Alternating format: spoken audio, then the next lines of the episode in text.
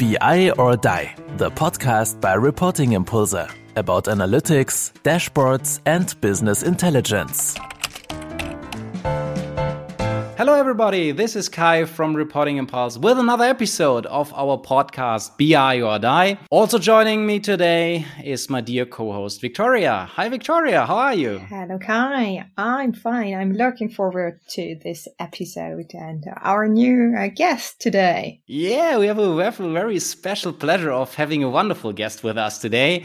Uh, it's Jack. Very warm welcome, Jack. Hello. Hello. Thanks for inviting me. I'm curious how it's going to play out, and I'm looking forward to this. Yeah, you work as head of data science for MSD, uh, Merck, Sharp, and Dohme. Uh, if I first heard this abbreviation, it didn't mean anything to me, to be honest. Um, but Victoria, was that uh, immediately clear to you, or as as we do quite a lot in the pharma industry, I I it makes something in my mind, and I knew what it is. So MSD was was a, a name for me. Yes. okay, so I'm probably the only person uh, on this podcast who needs to catch up uh, with the pharma industry. So luckily that we have Jack today here. But nevertheless, uh, would you like to tell a little bit about how we get to know each other, or how do you get to know Reporting Impulse? Well, I think we we met a few times at the different events, at some fireside chats in a different uh, settings, and at the end, uh, we actually got to know even better each other through a through a session, through a workshop on data visualization, on defining information design, defining dashboarding structures, approaches, and also uh, what's the best approach for advanced visualization. So which was a great workshop. That's how we got to know each other even more. That, that's true. For, for me, the, the first contact point, I think, was more or less this uh, the fireside thing you mentioned. So the, the leader circle. Uh, at the moment, there's less fireside. It's more or less an yeah, a virtual connection or platform to to discuss topics around uh, data analytics, BI with other leaders uh, in in this sector and yeah I, I, really like that. I really appreciate that. And the thing what particularly impressed me um, that i got to know that you had once a face-to-face training with, with edward tufte. And uh, i'm still very impressed about that. And i definitely wanted to ask you this during this podcast because maybe just to put that in, in perspective uh, from from my view um, i mean they're very well-known pers personalities in dashboard and information design. But above all i think there's always Edward Tufte. Uh, he floats, I think, uh, probably around all of those uh, figures. He coined this this term of uh, data uh, chart junk and how to transform it in meaningful data. Um, there's also he's more or less the inventor of the spark lines. The data ink ratio thing is also kind of his his idea. Uh, but you, you attended really a, a, seminar. I only had the chance to read the book. So, uh, yeah, what was it uh, to to meet at and maybe you can share some insights. Yeah so, so this was a big event. So it sounds like i was like um, ed and i are the best buddies. Uh, but uh, actually i got to know uh, tufte through his first book many many years ago. And back when I was working at HP, we had uh, really we got into the the idea on how to best visualize uh, what we analyze. And uh, then when Tufte does these seminars in um, many U.S. cities, and and I when I saw that he was in town, that was in Portland, Oregon. I just grabbed a couple of uh, my colleagues and we went to the seminar. This is I don't know maybe 100, 150 people, and and Tufte was just just presenting his, his typical things like how he communicates something through a PowerPoint. Uh, or how you do it actually the be- better way, and then you got his books as a as part of the package. And then I did the same uh, probably a year later, or maybe two two years later with another team, which were was even more interesting because I got even more people to go with me. We were a group of 15 people from HP. So it was interesting to see the uh, just to see hear directly from him in addition to to reading reading his books. Yeah, it could definitely imagine that is a really a lifetime experience, especially after looking at all the success he have and how famous, how how many people's or how many books quote from him. So that's definitely a lifetime experience, I would say. And and saying it from from its own words, saying okay, PowerPoint is evil, or some of these famous quotes. So that's really really cool um, that you that you share this experience with us. But beside that, we also have some some uh, two or three, I think, Victoria personal questions to also get uh, beyond that uh, more or less business talk here.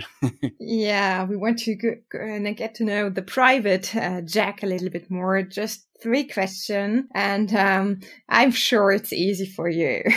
so, three qualities that make you as a person. Whoa, uh, three qualities that make me as a person. Um, I- am curious.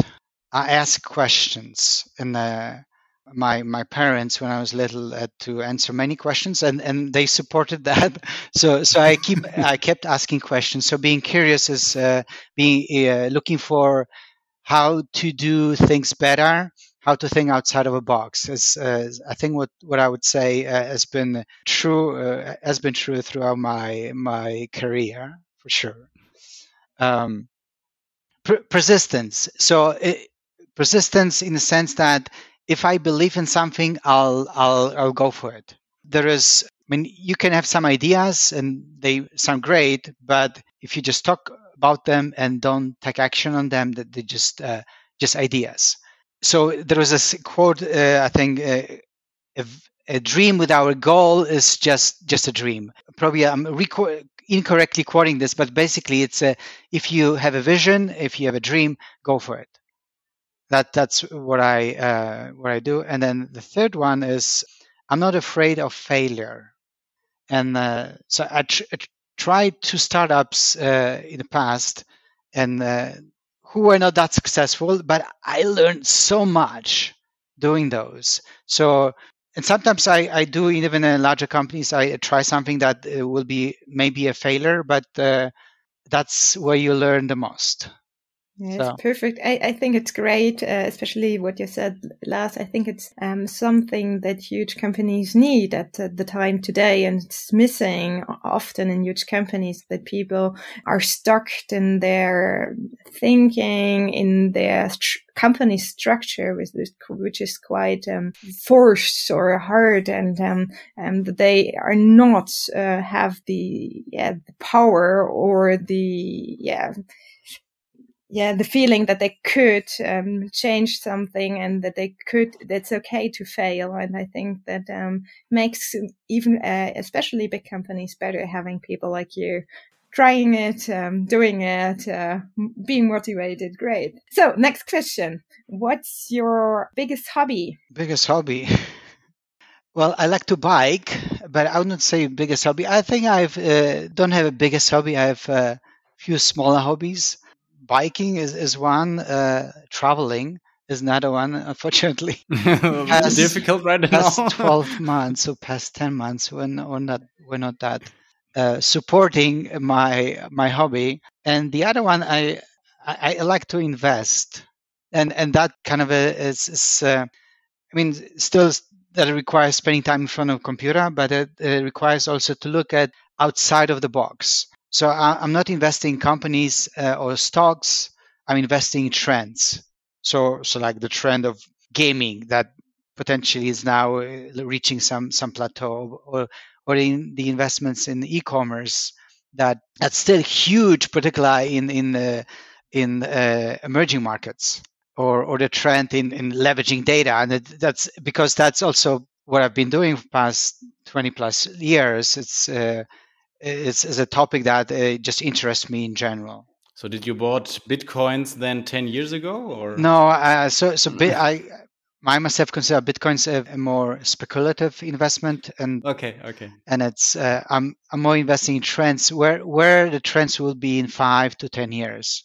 So I'm a long-term investor. But then you invest in stocks to see, or in ETFs, for example, where, where you have these trends sometimes build up, or do you do do you really go into companies and invest in companies directly, or? I invest directly in companies, uh, but then but Great. but but uh, I build a portfolio like my gaming portfolio is a few companies, my e-commerce portfolio is another one.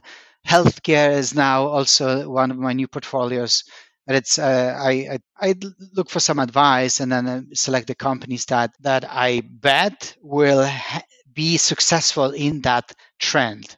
Yeah, great. You should uh, do an exchange exchange with my husband. He he's doing exactly the same, um, um, and I think it's a really good and interesting way to do this thinking and not investing in uh, yeah in in markets or something, but in trends. So really interesting. So, last question: What do you think is, or in your opinion, for you, the uh, the best advertising at the moment? Best advertising? Completely other. Well, um, so I don't watch my, much TV.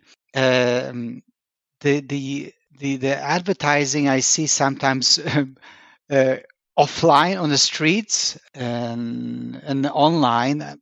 Can I even cannot think of uh, the best advertising today. I, I, usually like advertising that that's funny, and uh, so I when I think of advertising, the biggest the biggest event to advertise the Super Bowl and there are always cool ads coming there and i and then you always get after the super bowl you can always uh, look up online uh, the ads all at once and, and they even rate, rate them so it's uh, oh, i didn't know uh, it's it's uh, although i don't like american beer uh, many times budweiser the american budweiser had good interesting funny ads great so we got a, a, a, good insight of the private uh, Jack. So thank you for that.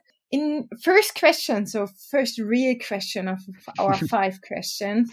In your LinkedIn profile, um, I uh, you write a missing link between data and business uh, impact. So really on the top. Where do you where do you see the biggest challenges here? So uh, I only recently changed that that statement on my LinkedIn profile.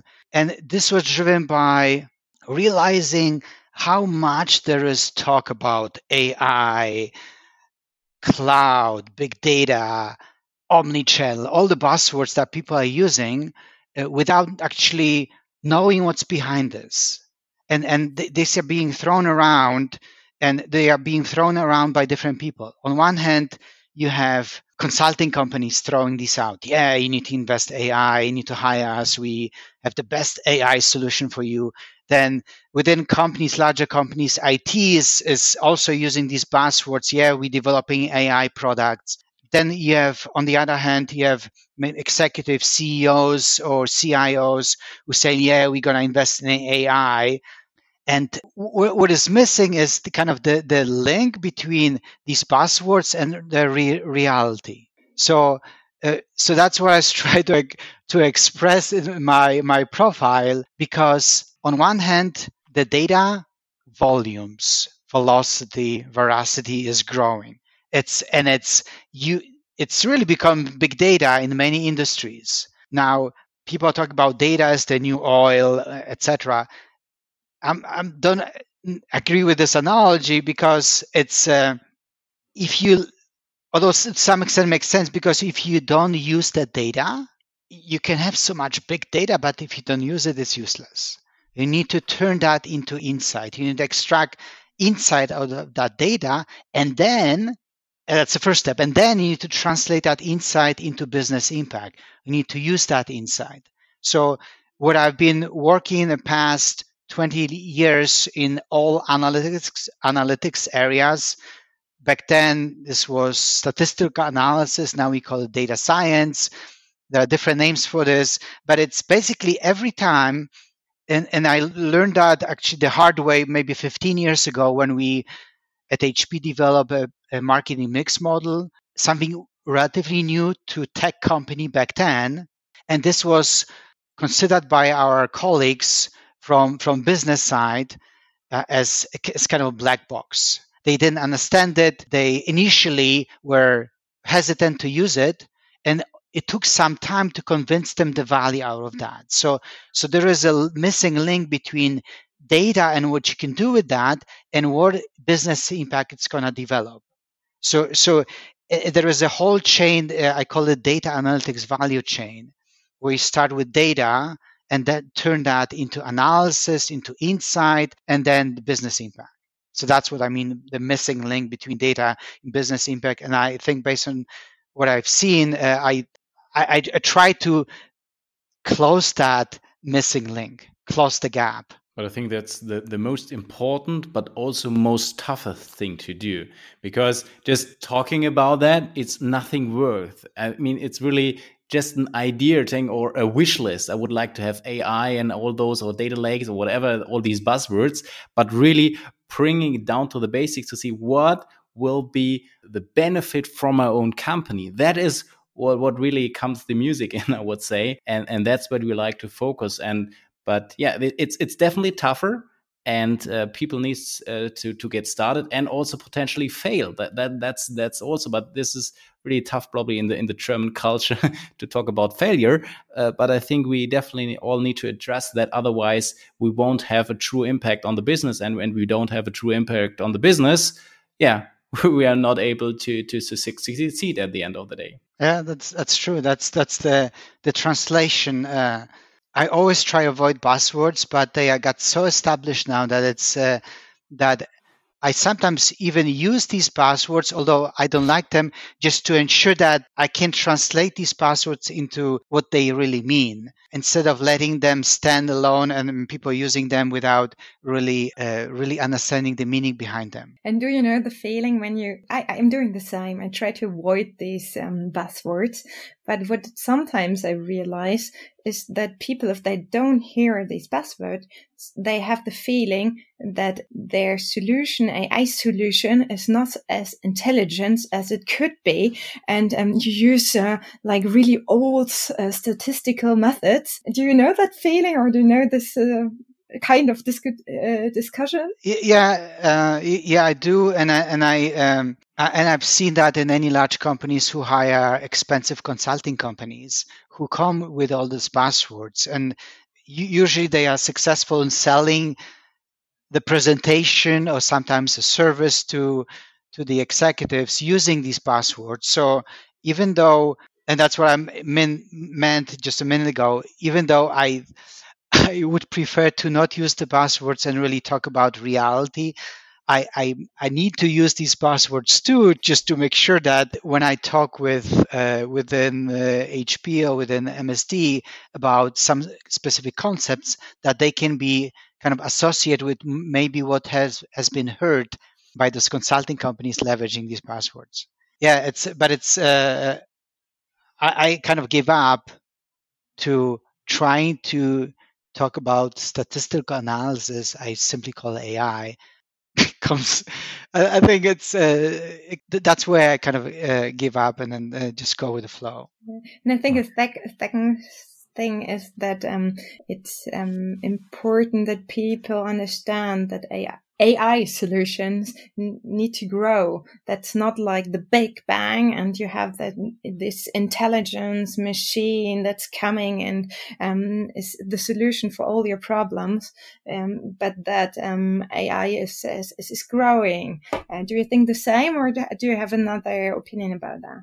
Well, um, so uh, um, trying to see how I should put it. The uh, on one hand, you can think of uh, companies that started using data at the very early stage when they started creating data.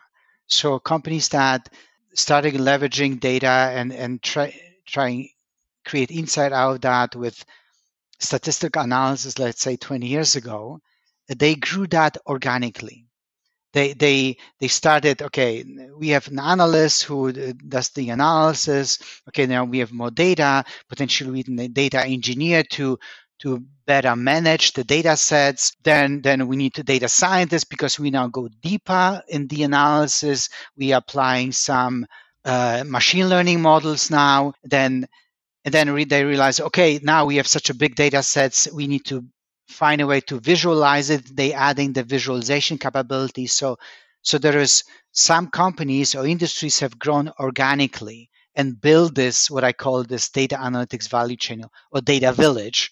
Now, companies that are new to leveraging data or, or leveraging data to the extent that it's possible to do now uh, sometimes think, okay, we hire data scientists and they will solve all our problems. They, forget that they need to have a data engineer who prepares the data. They need to potentially have a data steward who is defining the data sets, who is kind of uh, identifying what data is available, how it's structured, how it's cataloged. And then, then they have also potentially need to connect the analysis into some systems that deliver the analysis to the internal end users, whether it's sales or marketing or, or, or production or finance. So, so sometimes the, the companies come saying, "Hey, we hire data scientists, and the problem is solved." But then the data scientists end up data cataloging, data engineering, and then uh, they end up actually using doing jobs that are not data scientist jobs, and then they leave because there are other companies who really provide the cool things the, the provide the infrastructure provide the data sets for the data science to, to do the work they're actually interested doing. Uh, so it's kind of longer answer to, to your question but it's yeah we need we need to look at this data village uh, as a as as an approach to address uh, to extract better insight out of data particular big data. That's cool because you already uh, slightly covered at least uh, the second question from our side, and that was okay. You're head of data science uh, at MSD. Uh, you probably need to build up a team, uh, otherwise it's it's not possible to leverage all the the insights from the data. Um, so, what really makes a good team? And you already mentioned the data scientist, the data engineer. It is also my experience that it's not. I mean, many of our companies are searching for the so-called unicorn data scientists and as you said okay based on that everything is solved. But it's definitely not the case they're data engineers and maybe the data engineers are even more important uh, than the data scientists uh, at least in the initial phase. But yeah what, what is what is your approach? How would you uh, set up your your best possible team um, so, so, i kind of uh, kind of already uh, mentioned this. It's it's um it's not only data scientists. It's it's a data village to set up a, a team that can deliver insights. And that that setup will depend on the, the company but also depend on the, the function because you potentially have a different setup to support insight for marketing sales than you would do for finance than you do in a manufacturing production environment. But in the end you need to have people who analyze the data whether you call them analysts or scientists.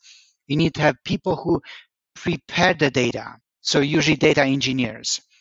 Then you need also people who and particularly if you have lots of different data assets who understand the different data assets who who know as a as a as a who know the data catalog who who are kind of the data owner who can explain to the data engineer and data scientist what the what that data is, is about what limitations the data has where the data is sourced where um, the different elements of the data set. So so the data engineer or data scientist don't need to spend time understanding the data, they got that get this information from the data steward. So that's kind of the, the beginning of the data analytics value chain. And then if you finish the analysis, you need to bring the data to your audience. And that's your usually internal customers. This is either visualize the outcome in a dashboard, uh, whether it's in a standalone, whether it's a dashboard that's being refreshed every day, every week, every month, or feed the data into another system that marketing or sales are using or establish a connection into manufacturing process where where there is an uh, mm, with prescriptive analytics there is a kind of automated adjustment for example of the production line based on some quality checks that happened in uh, in that in that system. So again it's not the analysts not only the analysts who do the work but also the, the people who prepare the data, who manage the data, understand the data, but also who feed the outcome into the the system. And would you would you have all the people, so your data village in your department, or is it all over the company? So where where is the break? Because I often discuss this um, with clients. Um, do we have one central um, data science team, or do I have somewhere the cuts between having it centrally and then people outside in the business units? It's it's a question that that it keeps coming up in uh, every company I've been with, in, in every stages of a company, because it, there is no uh, uh, one fits all answer. I've seen great some analysis from consulting companies, whether it's McKinsey or whether it's um, research houses or whether it's university like Har- Harvard Business Review. They kind of talk about the ideal setup, and there is no. They basically say they, there is no ideal setup it really depends whether the organization is with all the different functions. Do they exist already? How they collaborate? And what's the maturity of the organization being leveraging data? However, particular companies that are new to the setup would be best fit, and this is common, uh, common understanding across many consulting companies too. You, you should start bringing this all together in one place because uh, other, that way, you, you ensure that these people talk with each other. You ensure you avoid any silos. You ensure that there is no other management priorities that are assigned to a person, a data engineer who sits somewhere else. You have everything in one place and you can coordinate much better the work. You can better develop a data product if you have everybody in one place. And the other thing that I found, based on my experience, I found uh, for sure a critical success factor is that that this data village sits close to the business. It's not part of IT, but it's part of either marketing organization, finance organization, maybe corporate strategy. So it's a it's a, it's a team, it's an analytics team, the analytics village that is very close aligned with the business needs instead of being part of IT, which is usually considered, which is usually less involved, kind of a in, in the business decisions. So I really like uh, two two of those points, uh, especially with the term of it takes a data village. First, the this statement that it's not a single person like the data scientist who who's really uh, necessary to to do all that, all the leveraging all the data. It's the whole team who counts, and everything is somehow equally important. It starts with the data engineer, with the data scientist, the data steward, but also someone who's been able to talk to to business, to to have an understanding of business and stuff like that. So that it's the whole team somehow is important, and that they are uh, possible to interact. And also the thing, okay, starting centrally first, and then doing it more more or less decentralized because increased activity is always possible better possible from my point of view as well if uh, it is directly where, where the business impact is. So I really, really like uh, the, those ideas. Um, but we definitely need to continue with with question number three. And I know that you don't like all those those buzzwords, and we mentioned uh, some of them already. Uh, and I think, and if you also listen to the, the podcast from Andreas and, and Carsten, uh, the newscast, they introduced data culture as the new buzzword for for the biggest trends uh, for for this year. And in this context, I really really like this this uh, framework saying, okay, for data culture, there are facilitators, there are enablers, really to to structure it, bring just more into context. And one of those enablers are the term data literacy. I know data literacy is also a very uh, known buzzword, um, but it's again only about talking. What I do at the moment and what I like uh, about you, and also what you mentioned right from the beginning, it's really about implementing and doing something. And in that respect, you introduced a data literacy program for more than 1,000 people in your organization. And maybe just a few words about that. Why did you do that? And how did you go about it? So one of the uh, the key, from my point of view, um, there are many, many uh, inhibitors to become a data-driven company. Uh, there is, of course, the data availability. There's the resources to do the analysis. The, there are the the restrictions. Sometimes uh, the legal restrictions. Sometimes uh, self-imposed. Sometimes we go a little bit too much in in uh, being too conservative But the biggest challenge I see at many companies is is data literacy. So understanding what's possible to do with data, not only looking at the risk associated with using data, but but looking at the benefits and understanding how data can be used, how data can be turned into insight and, and operationalize that to make some business decisions. But also data literacy plays a role into what systems are used to generate data. So, for example, you can use a CRM system, customer relationship management system, to send an email to your customer. If that happens, you get information about when the email was sent, if and when was opened, if and when was clicked. You can see what the customer then does on the website after clicking on, on the link. Or you can send email to your customer through Outlook from sales rep to, to customer. That you don't know anything about openings, open rates, click rates. So and, and the data mindset that needs to be cultivated is to ensure that every employee understands what's possible to do with data and also what systems help us to generate more data and be able to, to get more insights about our customers. So this is particularly in a, in a, a setting where uh, sales and marketing, where you directly deal with your external customers, and and that's the reason why um, uh, at MSD we have started a data literacy program, and and, and it's many other companies, larger companies, uh, have been doing this now recently as well, where you need to think of this as a three, four years investment. It's you cannot train data literacy by sending somebody to a three day training. So it's a it's a mindset mindset change required and, and which then leads into behavioral change. And it's a long process. So long time horizon you need to keep in mind.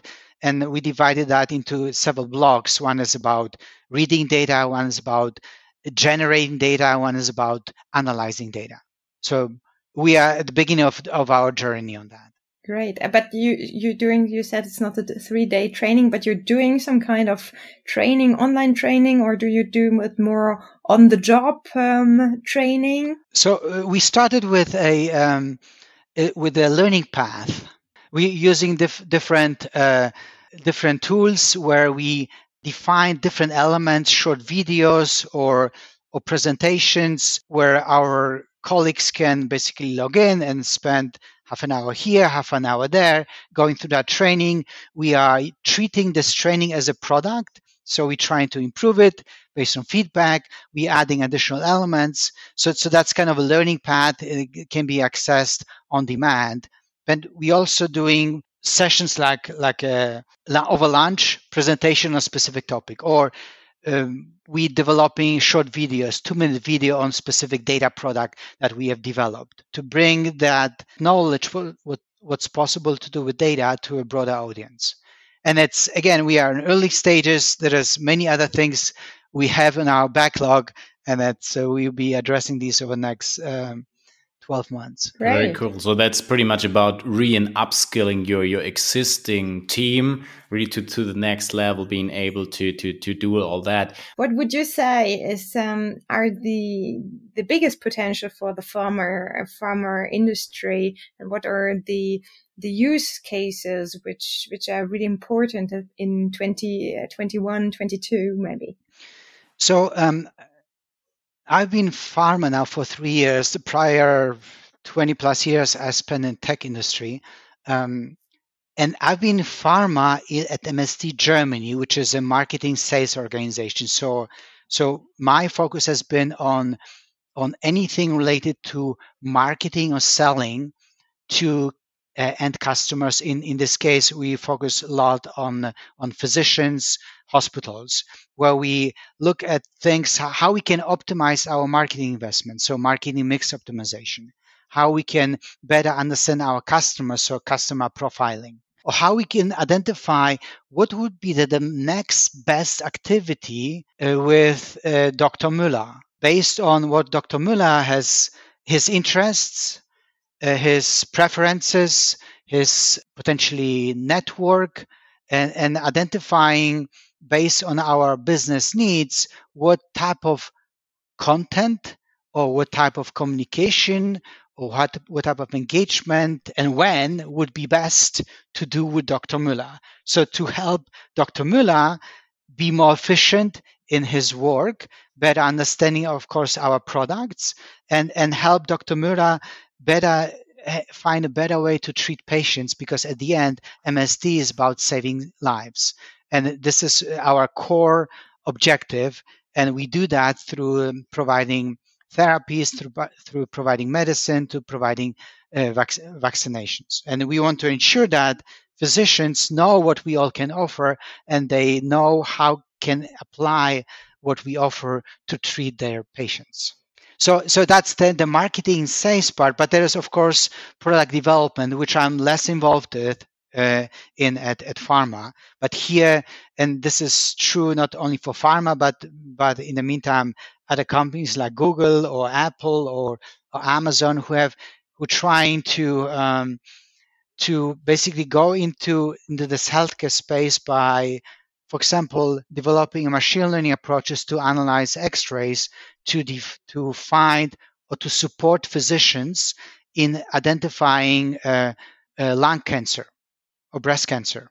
So, uh, so this is uh, this is one of the way, uh, uh, areas where AI is helping in the pharma space to, to develop better treatment options, and for one, but also to develop better diagnosis for for patients. But there's this, then there are also other competitors in the field, with which then bring more pressure maybe on the traditional pharma industry, more or less, because you mentioned those Googles and Amazons of this world, and uh, now you still have those, I don't know, double digit whatever uh, uh, margins and stuff like that, but maybe there's even then a stronger competition uh, competition from from other fields from data driven fields so that they are also um, engaging your company or the companies in the pharma industry really to to leverage data much more right? So there is the pressure definitely right? Yeah oh yeah there is the pressure. There is uh, and i like that because that's that makes it more dynamic uh, this entire field. That makes it also pharma companies being more inclined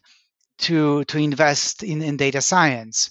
I, I wrote in some LinkedIn article uh, way back about Amazon on a Alexa for doctors. So, and, and I expected that that Amazon at some point in time will will launch Alexa for doctors, where you have a device, uh, the doctor has a device where he or she can get all the information she wants about specific medication, specific treatment, and it's um, I, I think that that's where, where it's heading because these tech companies have good understanding, better understanding what's possible to do with data.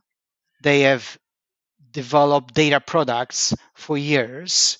They know they how to address customers leveraging data, and it's uh, this is uh, I see personally that that's the biggest threat to pharma companies, uh, these tech companies, basically coming with data products. I think that's a good point, and I think it's a good, but it can be a chance for pharmas as well to go into joint ventures um, or partnerships, doing it together because um, tech companies have this tax expertise, but not yet um, as much uh, industry knowledge.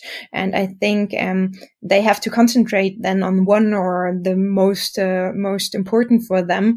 And I think when they go in partnerships or joint ventures or whatever, is is really that they that they can take the the expertise of both, and they take coming for you from the marketing and sales perspective, um, the, the um, clients you have already in the pharma industry, for example. So really really interesting coming to our five, fifth question, uh, as we are already really talking a lot with you and liking it, but uh, looking at the time, I think we need a little bit uh, a short answer. So you already worked, you said it in different industries, uh, in tech and pharma. Um, what do you see here in difference in data science? level and culture it's, yeah it's a big difference across industries but also a big difference across countries so the industries is if i look at at, at a very simple approach to optimize marketing investments, which is marketing mix optimization. Consumer goods, started doing this 20, maybe 25 years ago because they realize it, the, the low profit margins and they need to optimize which products to market and how.